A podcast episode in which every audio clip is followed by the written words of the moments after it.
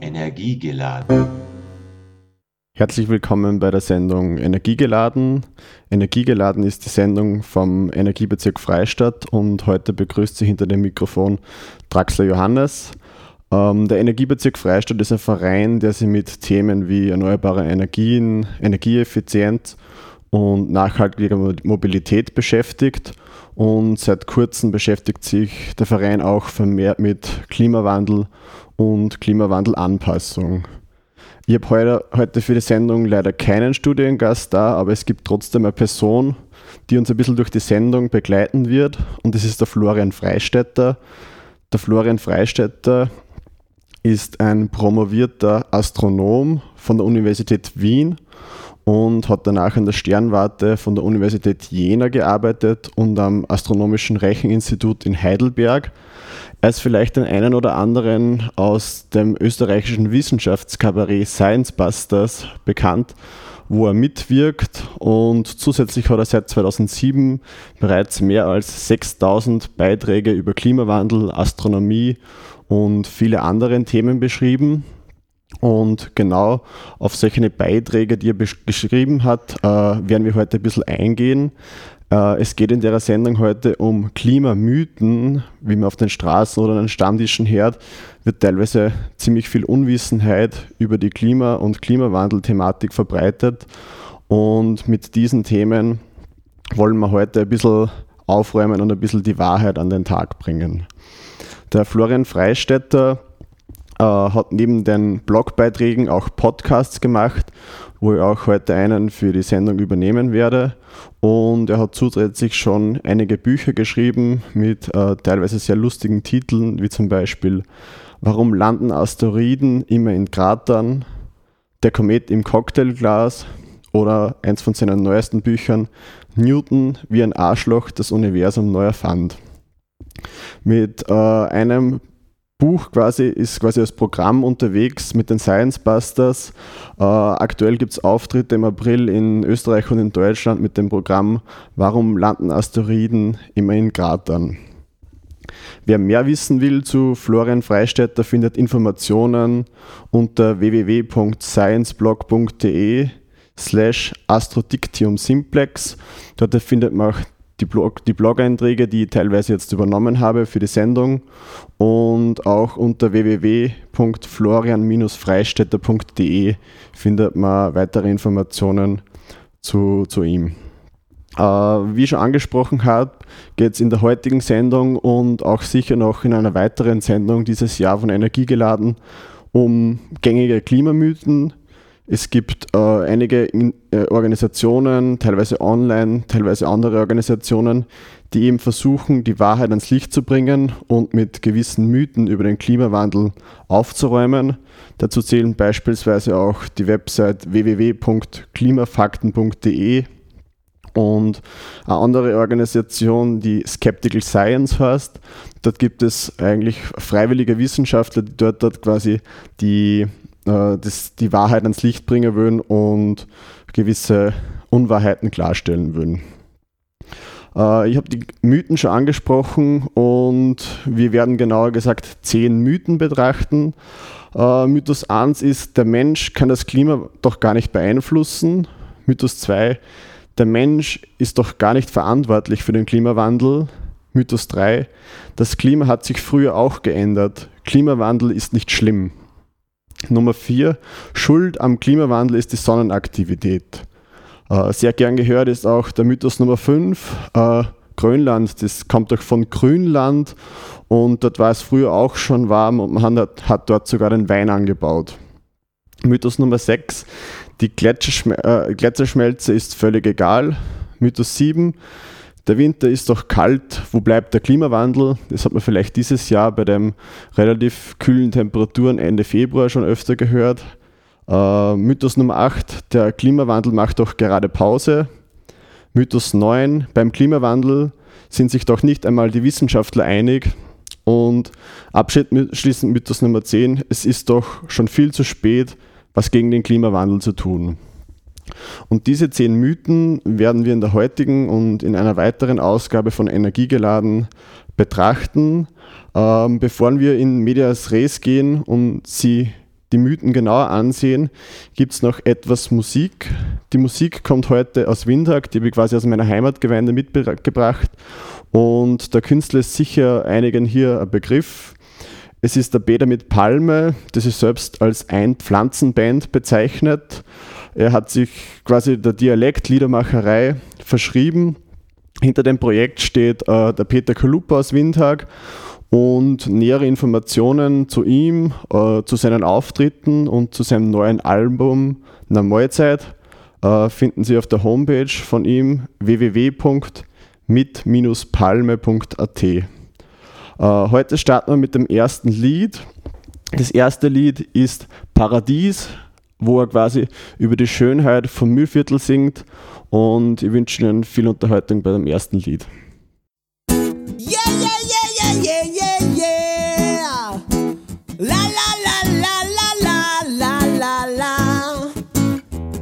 Fahrt man über die Donau, kommt man nach Buchenau. Fährst weiter in Norden, kommst zu Haufen Kirhorden. Da siehst wie Föder und es ist dauernd ein paar Grad kühler. Hügelig und mit Schnee im März ist das Land, von dem ihr Herz Freistadt und Leon Föhn da war ich schon Pferdestühlen. Bezirk Berg und heute auch noch da. Waldviertel und das Linzer Land liegen nur am äußersten Rand. Ja, das Flickerlernen, das ich mein, ist mein Mühlviertlerland. Ich sing ein Lied für euch, das geht auch so. Ich sing ein Lied für euch, das macht mich froh. Ich sing ein Lied für euch, das geht. Pfui, es geht pfui, oh.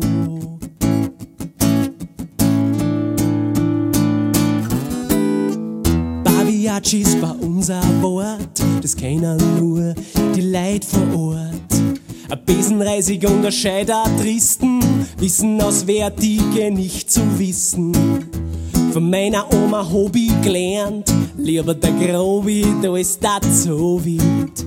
Wenn's mich jetzt nicht verstehst, sprichst wahrscheinlich kein Mühlviertlerisch. Gescheite Straßen haben wir nicht, die Zugverbindung ist ein Trick. Und da wird vorn die meisten nach Linz weil bekanntlich in der Stadt beginnt's. Aber wenn wir ehrlich sind, was beginnt in Linz? In Linz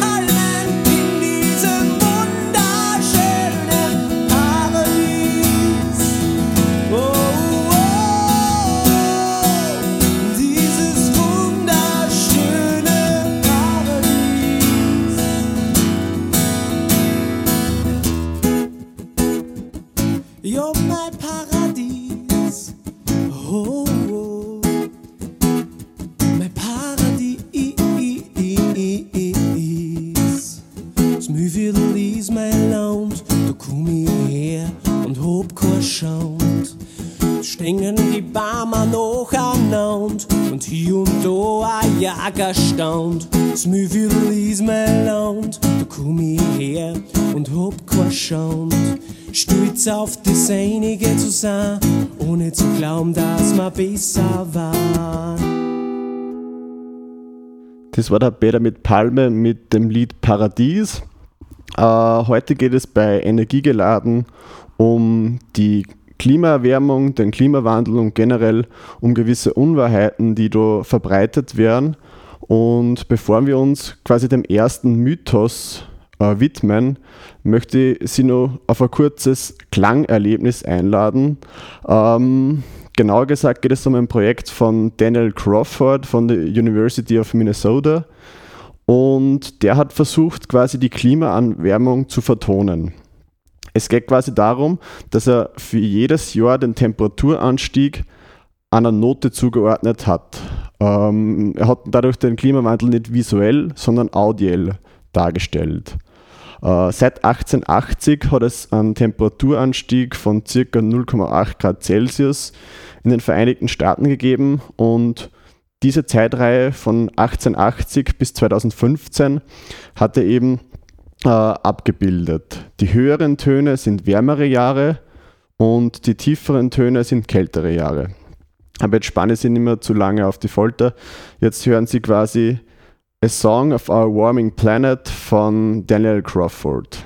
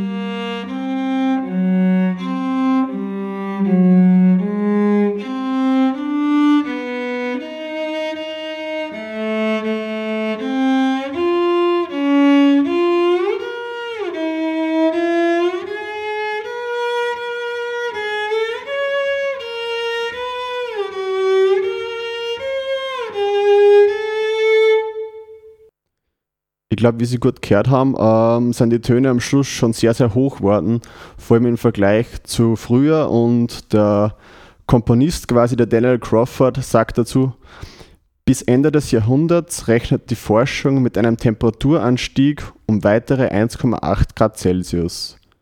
Diese zusätzliche Erwärmung würde eine Reihe von Tönen erzeugen, die über den Frequenzbereich hinaus, der vom menschlichen Gehör wahrgenommen werden kann, geht.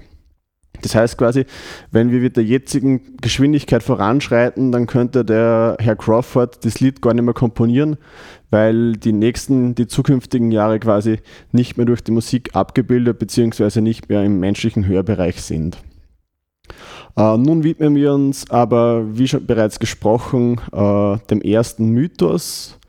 Der Mythos heißt, der Mensch kann das Klima doch gar nicht beeinflussen. Und jetzt zitiere ich aus dem Online-Blog vom Florian Freistetter. Es geht gleich mal mit einem der beliebtesten Argumente der Leugner los. Die sind ja gerne mal überzeugt davon, dass wir Menschen so gar nichts mit der ganzen Angelegenheit zu tun haben können. Wir sind doch nur kleine, unbedeutende Menschen und wären gar nicht in der Lage, einen ganzen Planeten zu beeinflussen. Die Natur ist doch viel mächtiger als wir und die paar Treibhausgase, die wir so produzieren, können gar keinen Einfluss haben. Naja, das Problem an der Sache sind halt die Fakten. Die kann man sich ansehen. Schauen wir also mal, auf die Atmosphäre der Erde. Sie besteht zu knapp 78 Prozent aus Stickstoff und zu etwa 21 Prozent als Sauerstoff. Da ist also tatsächlich nicht mehr viel Platz für Treibhausgase. Wasserdampf zum Beispiel oder Kohlendioxid, Methan und Ozon. Die machen insgesamt nicht mal 1% der Erdatmosphäre aus. Und wenn man nur das Kohlendioxid betrachtet, dann sind es nur 0,04%. Die Natur setzt durch Verrottung von organischem Material, durch die Verwitterung von Gestein, durch Vulkanismus und so weiter pro Jahr ein wenig mehr als über 800 Milliarden Tonnen frei. Wir Menschen dagegen nur knapp 40 Milliarden Tonnen. Wir schaffen also nur ca. 5% von dem, was die Natur produziert. Und selbst die natürlichen Treibhausgase sind nur ein enorm geringer Anteil in der Atmosphäre. Wir Menschen tragen also einen winzigen Bruchteil zu einem winzigen Bruchteil des Kohlendioxid in der Atmosphäre bei.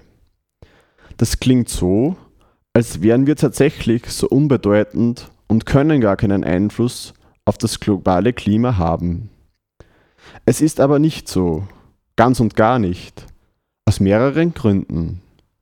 Zuerst einmal sind die Vorgänge in der Atmosphäre der Erde ein nicht-lineares, dynamisches System. Und die zeichnen sich gerade dadurch aus, dass kleine Veränderungen nicht immer nur kleine Auswirkungen haben. Das Phänomen kennt man als Schmetterlingseffekt. Was die Atmosphäre der Erde angeht, können also auch winzige Änderungen sehr große Auswirkungen haben. Ganz besonders dann, wenn es um gestörte Gleichgewichte geht. Das ganze auf natürlichem Weg produzierte und freigesetzte Kohlendioxid wird nämlich auch auf natürlichem Weg wieder eingefangen, in der Biomasse von Lebewesen untergebracht, in Gesteinen gebunden oder in Wasser gelöst. Was von uns Menschen freigesetzte Kohlendioxid ist in diesem Kreislauf, vereinfacht gesagt, nicht vorgesehen. Und das schafft Probleme. Am besten kann man sich das mit einer Badewanne vorstellen, die fast bis zum Rand gefüllt ist. Wir können jetzt den Abfluss öffnen, sodass ein Liter Wasser pro Sekunde aus der Badewanne abläuft. Gleichzeitig drehen wir den Hahn auf und lassen ein Liter Wasser pro Sekunde in die Wanne fließen. So kriegen wir ein Gleichgewicht und der Wasserspiegel in der Wanne bleibt immer gleich.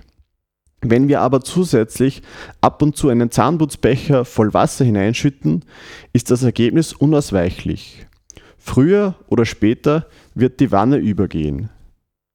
So eine Badewanne ist natürlich nur ein sehr vereinfachtes Modell und außerdem eines, das durch seine Wasserverschwendung eigentlich thematisch ein wenig daneben liegt. In der Realität ist alles noch viel komplizierter. Da wird nicht einfach nur das Badezimmerboden nass, da sorgt das Kohlendioxid dank des Treibhauseffekts für eine Erwärmung der Erde, was wiederum die Eigenschaften des Systems verändert. Zum Beispiel die Menge an CO2, die das Meerwasser aufnehmen und aus der Atmosphäre entfernen kann. Wir holzen außerdem auch die Wälder ab und zerstören so weitere CO2-Senken und so weiter. In einem komplexen, nicht linearen System wie der Interaktion unserer Atmosphäre mit dem Rest des Planeten reicht eben auch schon eine geringe Veränderung, um alles durcheinander zu bringen. Und das tun wir seit der industriellen Revolution mit großer Begeisterung.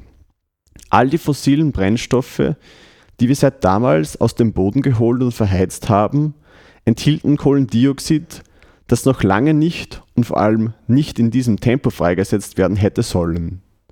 Und die Auswirkungen unseres Tuns sehen wir gerade. Es nennt sich menschengemachter Klimawandel und er ist eben tatsächlich von uns Menschen gemacht.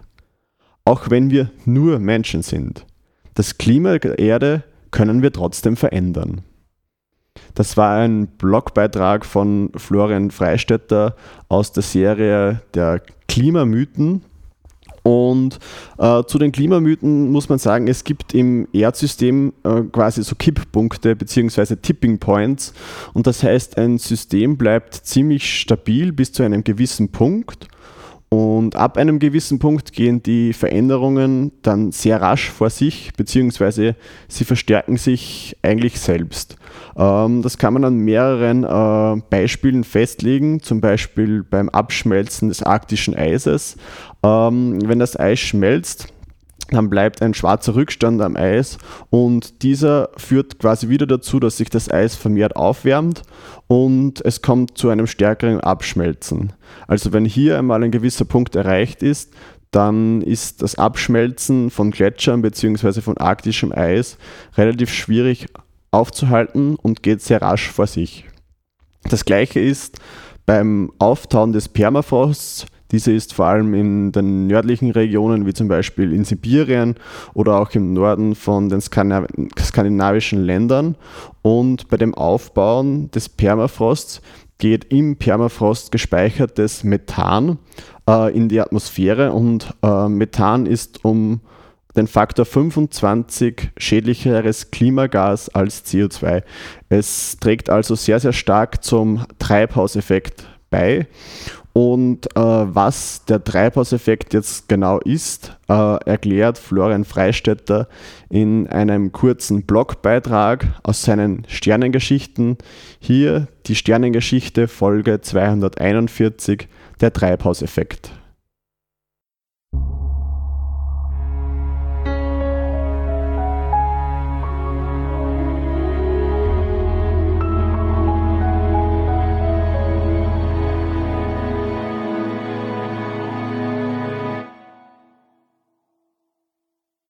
Sternengeschichten Folge 241 Der Treibhauseffekt Den Treibhauseffekt kennen wir heute vor allem aus der Berichterstattung über den menschengemachten Klimawandel. Es handelt sich dabei aber ganz allgemein um ein wichtiges Phänomen, wenn man verstehen will, wie ein Planet funktioniert. Wenn Astronomen zum Beispiel irgendwo bei einem anderen Stern einen Planeten entdecken, der sich in der sogenannten habitablen Zone befindet, dann wird in den Medien oft behauptet, da handelt es sich jetzt um einen Planeten, auf dem lebensfreundliche Bedingungen herrschen. Aber das ist eine Aussage, die man nicht treffen kann, zumindest nicht ohne sich mit dem Treibhauseffekt zu beschäftigen.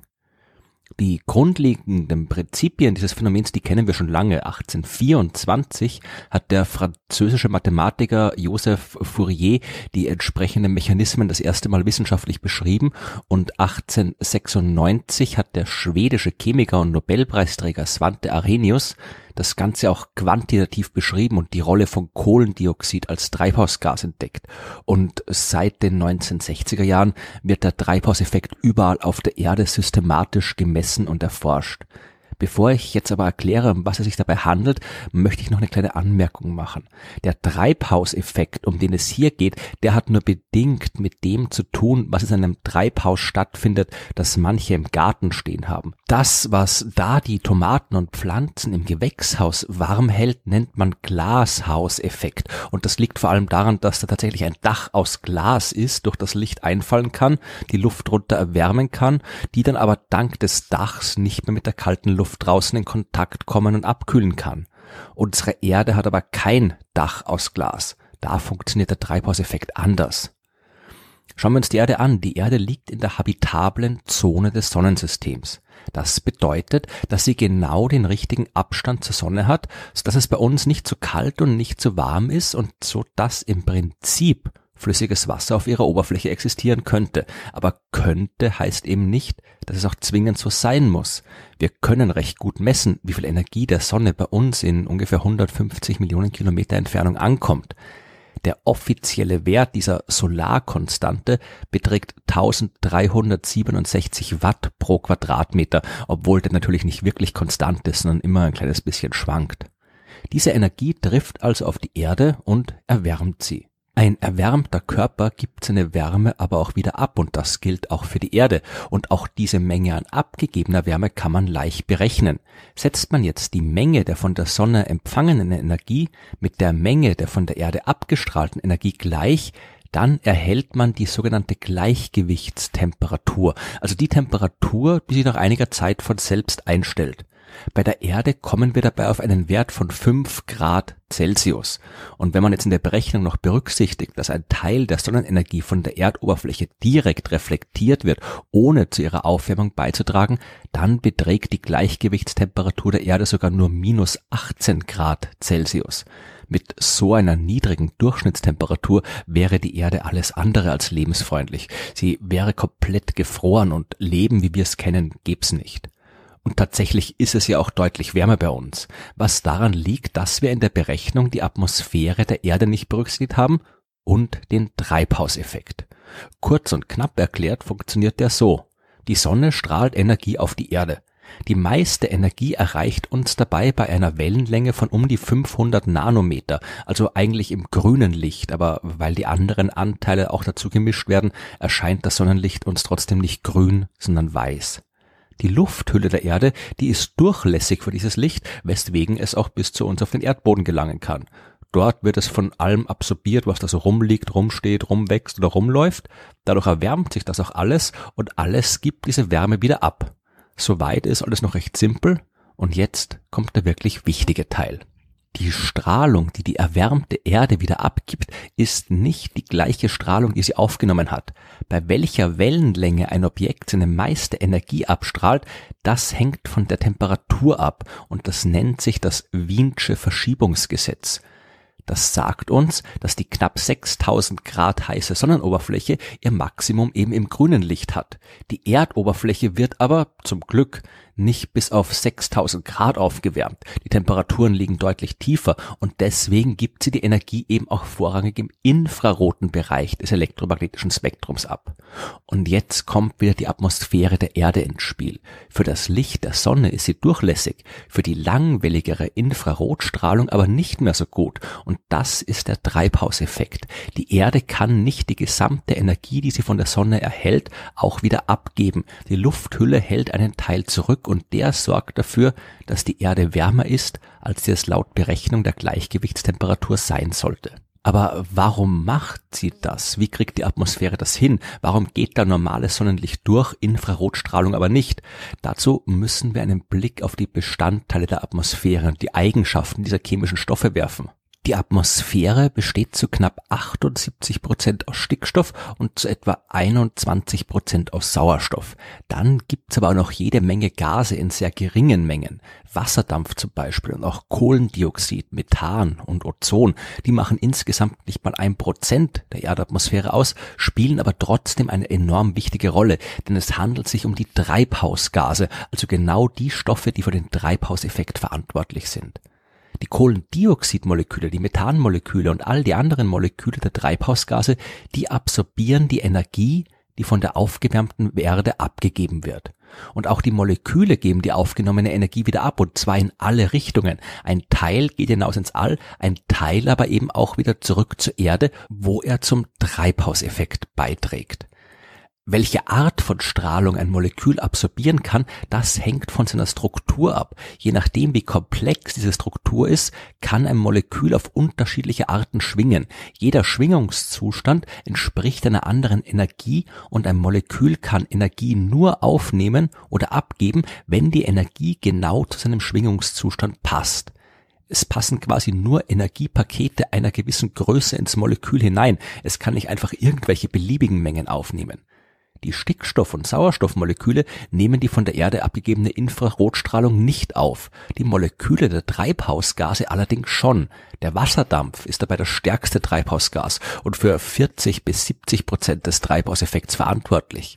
Genau kann man es nicht sagen, da die Menge an Treibhausgasen je nach Region, Tageszeit und Jahreszeit schwankt. Dann folgt schon das Kohlendioxid mit einem Beitrag von 10 bis 30 Prozent und Methan und Ozon, die jeweils zwischen 4 und 10 Prozent beitragen können.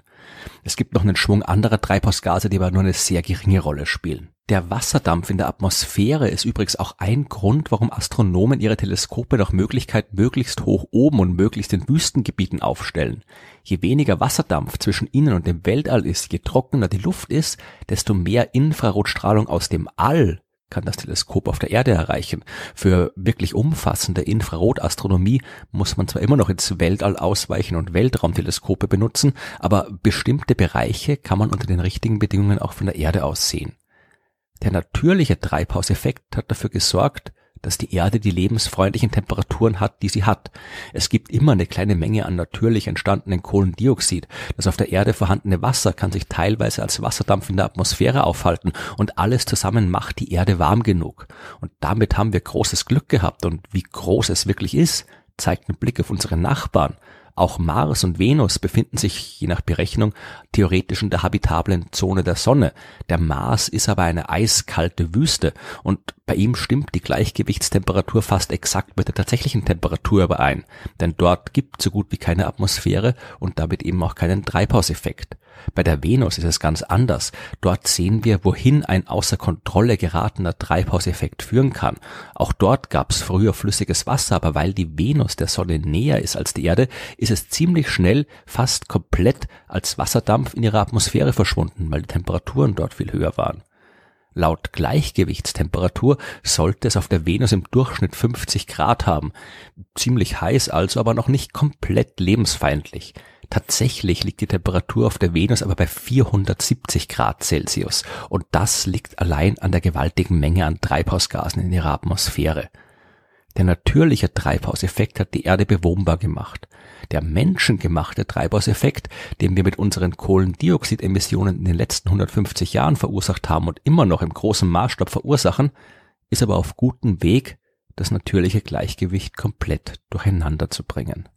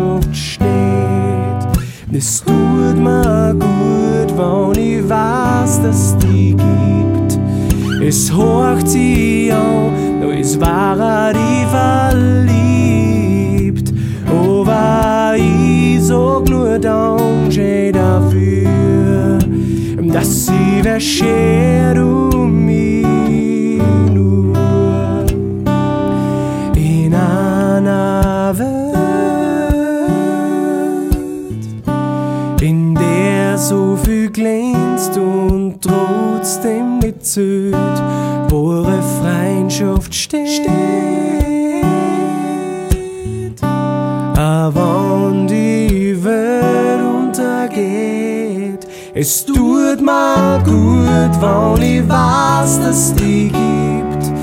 Es horcht sie an, als er die verliebt. Aber ich sag nur Danke dafür, dass sie beschert um mich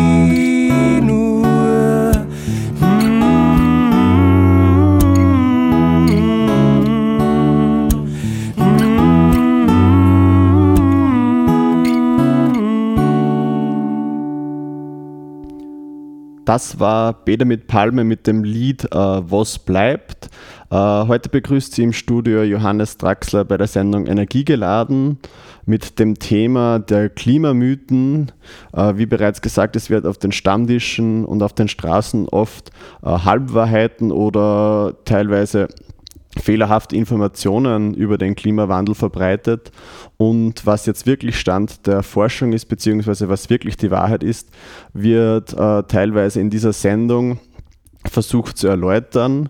Als Basis dafür dienen ähm, Blogbeiträge und Podcasts von Florian Freistetter. Diese ist bekannt aus Sendungen wie den Science Bustern, Science Busters, beziehungsweise auch aus einigen wissenschaftlichen Büchern, die er verfasst hat. Und nun widmen wir uns dem zweiten Mythos, der Mensch ist doch gar nicht verantwortlich für den Klimawandel. Auch hierbei handelt es sich wieder um einen Blog-Eintrag von Florian Freistetter. Auch hier ist es eigentlich ziemlich einfach. Man muss nur die Realität betrachten. Wir wissen, dass Kohlendioxid ein Treibhausgas ist und wie der Treibhauseffekt funktioniert. Dabei geht es nicht um Hypothesen, um vage Ideen oder um Vermutungen. Die Wechselwirkung zwischen Gasen und elektromagnetischer Strahlung ist etwas, was die moderne Wissenschaft durchaus sehr, sehr gut versteht. Und auch schon seit langer Zeit. Seit dem 19. Jahrhundert die Spektroskopie entwickelt wurde, haben die Wissenschaftler nicht aufgehört, sich damit zu beschäftigen. Man kann mit einer gewissen Berechtigung sagen, dass fast die gesamte moderne Astronomie darauf basiert, dass wir verstehen, wie Gase und Licht einander beeinflussen. Fast alles, was wir über Sterne wissen, wissen wir, weil wir das Licht untersuchen, das durch deren Gasschichten strahlt. Dieses Wissen wird aber natürlich in allen möglichen anderen Wissenschaften und Bereichen angewendet. Und eben auch, wenn es darum geht, Planeten zu verstehen. Kurz gesagt, wir wissen, was passiert, wenn Kohlendioxid und andere Treibhausgase Teil einer planetaren Atmosphäre sind. Wir vermuten es nicht nur, sondern wissen es und dieses Wissen ist nicht isoliert, sondern Teil der gesamten modernen Naturwissenschaft. Wäre dieses Wissen falsch, dann müsste auch ein Großteil der modernen Astronomie, der modernen Physik und der Biologie und so weiter falschen Ergebnisse liefern. Das aber passiert nicht. Der Erfolg der Naturwissenschaft bestätigt uns, dass wir korrekt verstanden haben, wie Atome und Moleküle mit elektrischer Strahlung wechselwirken. Was wir außerdem wissen, ist die Veränderung der Kohlendioxidmenge in der Erdatmosphäre. Wir wissen es, weil wir es messen können. Und das auch schon seit den 1950er Jahren direkt tun. Mit indirekten Methoden auch für die Vergangenheit ableiten können. Und damit ist die Sache eigentlich mehr als klar. Kohlendioxid ist ein Treibhausgas und erzeugt eine Erwärmung der Erde. Wir Menschen haben in den letzten Jahrzehnten den CO2-Gehalt der Atmosphäre deutlich erhöht. Daraus folgt, die Erde erwärmt sich. Dazu kommt, dass wir genau das auch beobachten. Das, was wir über die Zusammenhänge in der Atmosphäre wissen, passiert nachweislich auch. Noch deutlicher und unkontroverser kann ein wissenschaftlicher Befund kaum sein. Alle paar Wochen lesen wir irgendwo, dass wieder der heißeste Monat seit Beginn der Aufzeichnungen stattgefunden hat. Wir beobachten, wie das Eis den Gletschern schwindelt. Wir beobachten, wie der Meeresspiegel ansteigt. Wir beobachten all das, was passieren sollte, wenn wir den CO2-Gehalt der Atmosphäre erhöhen. Wie soll das denn sonst passieren? Und das ist eine rein rhetorische Frage. Wer ernsthaft denkt, dass der Mensch nichts mit dem Klimawandel zu tun hat, muss es auch erklären, warum gerade und nur das vom Menschen produzierten Kohlendioxid nicht zu einem Treibhauseffekt führt. Und dabei im Wesentlichen die gesamte moderne Physik, die uns ja erklärt, wie Atome und Moleküle mit Strahlung wechselwirken, umschreiben. Eine Möglichkeit für die Klimawandelleugner bliebe noch. Es könnte alles Zufall sein. Und das ist nicht ganz so dumm, wie es klingt. Die Vorgänge in der Atmosphäre sind dynamisch und nicht linear. Und in solchen Systemen kommt es einerseits immer zu zufälligen Schwankungen und die können prinzipiell auch recht groß ausfallen. Aber auch das kann untersucht werden. Auch in nichtlinearen Systemen ist nicht alles gleich wahrscheinlich. Und dramatische Änderungen, die zufällig stattfinden, sind das ganz bestimmt nicht. Solche Untersuchungen mit Computermodellen wurden auch gemacht und sie kommen zu dem Ergebnis, dass das, was gerade mit dem Klima passiert, zu 99,999% auf die Aktivitäten der Menschen zurückzuführen ist und nicht auf den Zufall. Die Situation verhält sich auch nicht so, als wäre alles nur Zufall. Zum Beispiel passiert gerade alles gleichzeitig.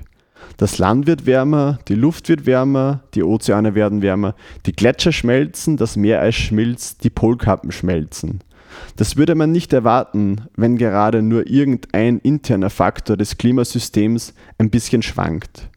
Wir kennen auch keinen Faktor, der dafür verantwortlich sein könnte. Das Klima kann sich beispielsweise durch Phänomene ändern, die sehr lange Perioden haben. Die Verschiebung von Kontinenten, die langsameren Veränderungen in der Umlaufbahn der Erde um die Sonne und so weiter. All das braucht ein paar Zehntausend bis Millionen Jahre, bevor sich etwas Merkbares tut. Kurzfristige Phänomene gibt es natürlich auch. Der Vulkanismus auf der Erde kann stärker werden, die Sonne kann ihre Intensität verändern, aber Vulkanismus und Sonne können wir ziemlich gut überwachen und da hat sich in den letzten Jahrzehnten nichts großartig verändert. Das Einzige, was sich verändert hat, ist die Menge an CO2, die wir Menschen künstlich in die Atmosphäre eingebracht haben. Vor der Mitte des 18. Jahrhunderts kaum etwas und jetzt jede Menge davon. Und genau in diesem Zeitraum hat sich die Temperatur der Erde erhöht. Wir beobachten außerdem, dass sich vor allem die untersten Schichten der Erdatmosphäre erwärmen, so wie es bei einem Treibhauseffekt zu erwarten ist, und nicht die oberen Schichten, wie es eine verstärkte Sonneneinstrahlung tun würde. Wir messen die langweilige Wärmestrahlung, die von den Treibhausgasen in der Atmosphäre zurück zum Erdboden geschickt wird und so weiter. Wir können uns so sicher sein, wie man sich in der Wissenschaft über etwas nur sicher sein kann. Wir Menschen sorgen mit unserem CO2-Ausstoß dafür, dass die Erde immer wärmer wird. Das war der zweite Mythos, den Florian äh, Freistetter in seinem Online-Blog äh, bearbeitet hat. Ähm, nun noch ein paar weitere Fakten zum Klimawandel in Österreich. Ähm, die wärmsten Jahre, die es in Österreich je gegeben hat, äh, liegen noch nicht sehr weit zurück. Es waren die Jahre 2014, 2015 und 1994 und generell liegen 17 der 18 wärmsten Jahre in dem Zeitraum seit der Jahrtausendwende. Und vor allem hat der Grad der Erwärmung in den letzten drei Jahren außerordentlich zugenommen. Global gesehen ist, wie wir vorher schon in der Vertonung gehört haben, die Temperatur seit der vorindustriellen Zeit um 0,9 Grad gestiegen. Der Alpenraum ist aber von der Klimaerwärmung besonders betroffen und hier in Österreich haben wir seit der vorindustriellen Zeit schon einen Temperaturanstieg um ungefähr 2 Grad Celsius. Das heißt, wenn wir nichts gegen die Erderwärmung tun, werden wir eine der Regionen sein, die am stärksten davon betroffen werden. Ähm, jetzt gibt es zur Entspannung wieder etwas Musik. Äh, ein weiteres Stück von äh, Bäder mit Palme, das Stück Leben.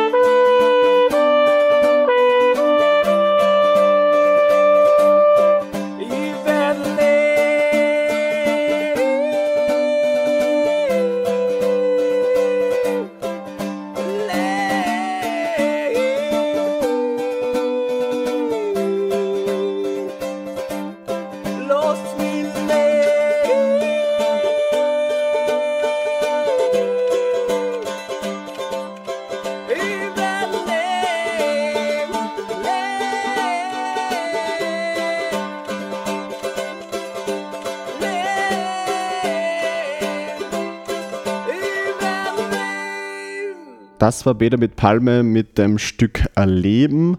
Ähm, nun kommen wir auch schon zum letzten Mythos, den wir in der heutigen Sendung bei Energiegeladen betrachten werden. Äh, hinter dem Mikrofon immer noch äh, Draxler Johannes, der sie durch die Sendung führt über Klimamythen und gängige Unwahrheiten, die man aus der Straße oder auf Stammtischen über den Klimawandel hört und vielleicht für diesen Winter oder gerade jetzt zu der Jahreszeit ein ziemlich gängiges äh, gängige Aussage ist, der Winter ist doch kalt, wo bleibt der Klimawandel? Mythos Nummer 7 von Florian Freistetter. Jedes Mal, wenn es im Winter kalt wird, dann taucht mit Sicherheit irgendwo jemand auf und behauptet, ha, schau, es ist kalt, das mit Erderwärmung und dem Klimawandel hat also nur Unsinn sein. Seufzt. Klima ist Klima, Wetter ist Wetter. Und mehr gibt es dazu eigentlich nicht zu sagen. Wenn beides dasselbe wäre, dann würde man ja nicht zwischen zwei unterschiedlichen Wörtern unterscheiden. Wenn beides dasselbe wäre, dann wären Meteorologie und Klimawissenschaften nicht zwei unterschiedliche Disziplinen. Es fällt mir wirklich leider schwer, etwas Sinnvolles auf solch dumme Argumente zu sagen. Aber leider werden sie auch tatsächlich und ernsthaft von Leuten benutzt, die Einfluss auf die Politik ihres Landes nehmen können. Vielleicht kann dieser Vergleich helfen, obwohl bei Leuten, die ernsthaft so argumentieren, vermutlich gar nichts hilft. Stellt euch vor, ein Schwimmbad. In dieses Schwimmbad wird langsam Wasser eingelassen und jede Menge Kinder hüpfen und planschen darin herum. Wer sich jetzt an den Rand des Beckens stellt und den Wasserstand beobachtet, wird jede Menge Wellen sehen, die gegen den Beckenrand schlagen, mal höher und mal tiefer. Aber wenn man lang genug beobachtet, wird man sehen, wie das Wasser trotzdem immer weiter steigt und wie weiterhin Wellen ein kurzfristiges Auf und Ab erzeugen. Das Wetter ist das kurzfristige Auf und Ab, das immer vorhanden sein wird. In den gemäßigten Breiten der Erde wird es immer kalte und warme Jahreszeiten geben. Aber die kalten werden immer wärmer werden und die warmen noch wärmer. Was nicht heißt, dass es auch mal zwischendurch ein paar Tage oder Wochen richtig kalt sein kann. Das ist eben das Wetter und vermutlich liegt es daran, dass wir das Wetter im Gegensatz zum Klima direkt erfahren können, dass es uns so schwer fällt, die beiden Begriffe zu trennen. Außerdem kann man immer nur wieder feststellen, dass Klima und Wetter sehr komplexe dynamische Systeme sind. Erderwärmung heißt eben nicht, dass wir alle in der Zukunft dauerhaft schönes Sommerurlaubswetter haben. Erderwärmung bedeutet, dass wir immer mehr Energie in die Atmosphäre pumpen. Und mehr Energie, desto heftiger geht es zu. Erderwärmung bedeutet vor allem, dass die Wetterextreme immer heftiger werden. Mehr große Stürme, mehr Überschwemmungen, mehr Dürren, mehr dramatische Niederschläge. Erderwärmung heißt, dass das Klima langfristig immer wärmer wird und das Wetter immer unangenehmer. Ein Schneeball ist kein Beleg gegen den Klimawandel. Genauso wenig wie die globale Armut verschwindet, wenn ich im Lotto gewinne. Und mehr gibt es zu diesem dümmsten aller Pseudo-Argumente wirklich nicht mehr zu sagen. Das war der Mythos Nummer 7. Der Winter ist doch kalt. Wo bleibt der Klimawandel? Von Florian Freistetter, veröffentlicht in seinem Online-Blog. Ähm, das war auch der letzte Mythos, äh, den wir in der heutigen Sendung äh, bearbeiten können. Es gibt noch ein paar Informationen aus dem Boku Klimaticker von äh, Helga Krom-Kolb und Hamad Vormeier veröffentlicht. Äh, diese schreiben, dass es insgesamt der drittwärmste Jänner war, seit es Messungen gibt und auch dieses Jahr der März beispielsweise kälter war als der Jänner. Ähm, über den Winter hat es den wärmsten Jänner seit Messungen in Neuseeland gegeben, den wärmsten Dezember in Alaska, seit es Aufzeichnungen gibt und generell war 2017 global gesehen das drittwärmste Jahr, seit es Aufzeichnungen gibt. Und es war sogar das wärmste Jahr ohne den El Niño-Effekt. Der El Niño-Effekt ist ein warmer Wind, der quasi die Temperaturen zusätzlich erhöht. Und wenn man diesen herausrechnet, dann war 2017 das wärmste Jahr, das je gemessen wurde. Ähm, zum Schluss darf ich noch auf einige Veranstaltungen hinweisen. Äh, morgen am 4. April findet die Generalversammlung des Energiebezirks Freistadt beim Färberwirt in Barzell statt. Und ab 20 Uhr gibt es einen Vortrag von Magister Bernhard Niedermoser, dem Leiter der ZAMG für Salzburg und Oberösterreich mit dem Thema die Auswirkungen des Klimawandels auf die Region Freistadt, äh, was eigentlich perfekt zu der heutigen Sendung über die Klimamythen passt. Uh, übermorgen am 5. April findet die erste Veranstaltung der Veranstaltungsreihe Vorteile von Elektrofahrzeugen im betrieblichen Einsatz statt. Uh, diese beginnt um 17 Uhr in Königswiesen und ab 19.30 Uhr finden Vorträge statt. Vorher ab 17 Uhr kann man Testfahrten mit Elektrofahrzeugen machen. Die weiteren Termine für die Veranstaltungen sind der 9. April in Freistadt, der 12. April in Windhag, der 18. April in Lasberg, der 25. April in Guttau, 26. April in Dragwein, 7. Mai in Bregarten und der 9. Mai in Neumarkt. Beginnen jeweils ab 17 Uhr mit den Elektrotestfahrten und ab 19.30 Uhr mit dem Vortrag zu den Vorteilen von Elektrofahrzeugen im betrieblichen Einsatz. Nähere Informationen finden Sie auch auf unserer Webseite www.energiebezirk.at. Wie gesagt, äh, das war es heute mit den Klimamythen. Es wird dieses Jahr einmal eine Fortsetzung geben, wo wir uns die restlichen Mythen, die ich anfangs erwähnt habe, noch ansehen werden. Äh, ich wünsche Ihnen einen schönen Nachmittag. Es verabschiedet sich Draxler Johannes für den Energiebezirk Freistadt. Danke fürs Zuhören.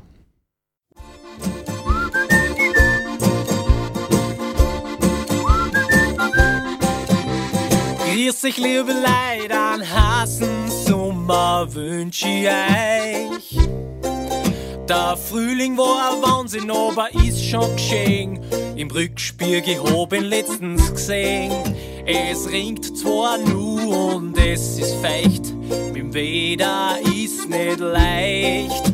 Der Winter ist auf Wanderschaft, der Sommer hat's bald geschafft das Sommer steht vor, da die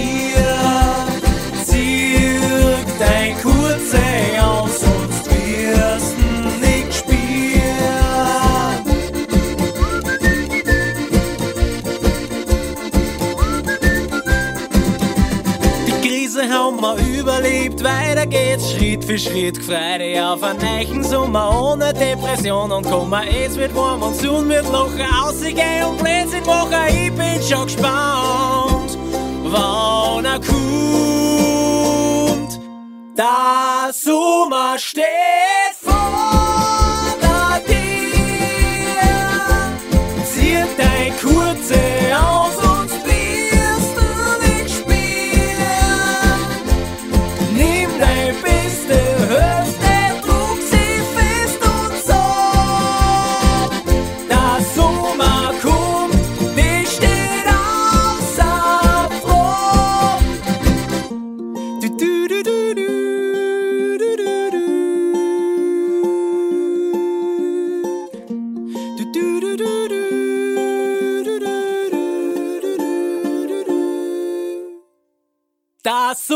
stehen.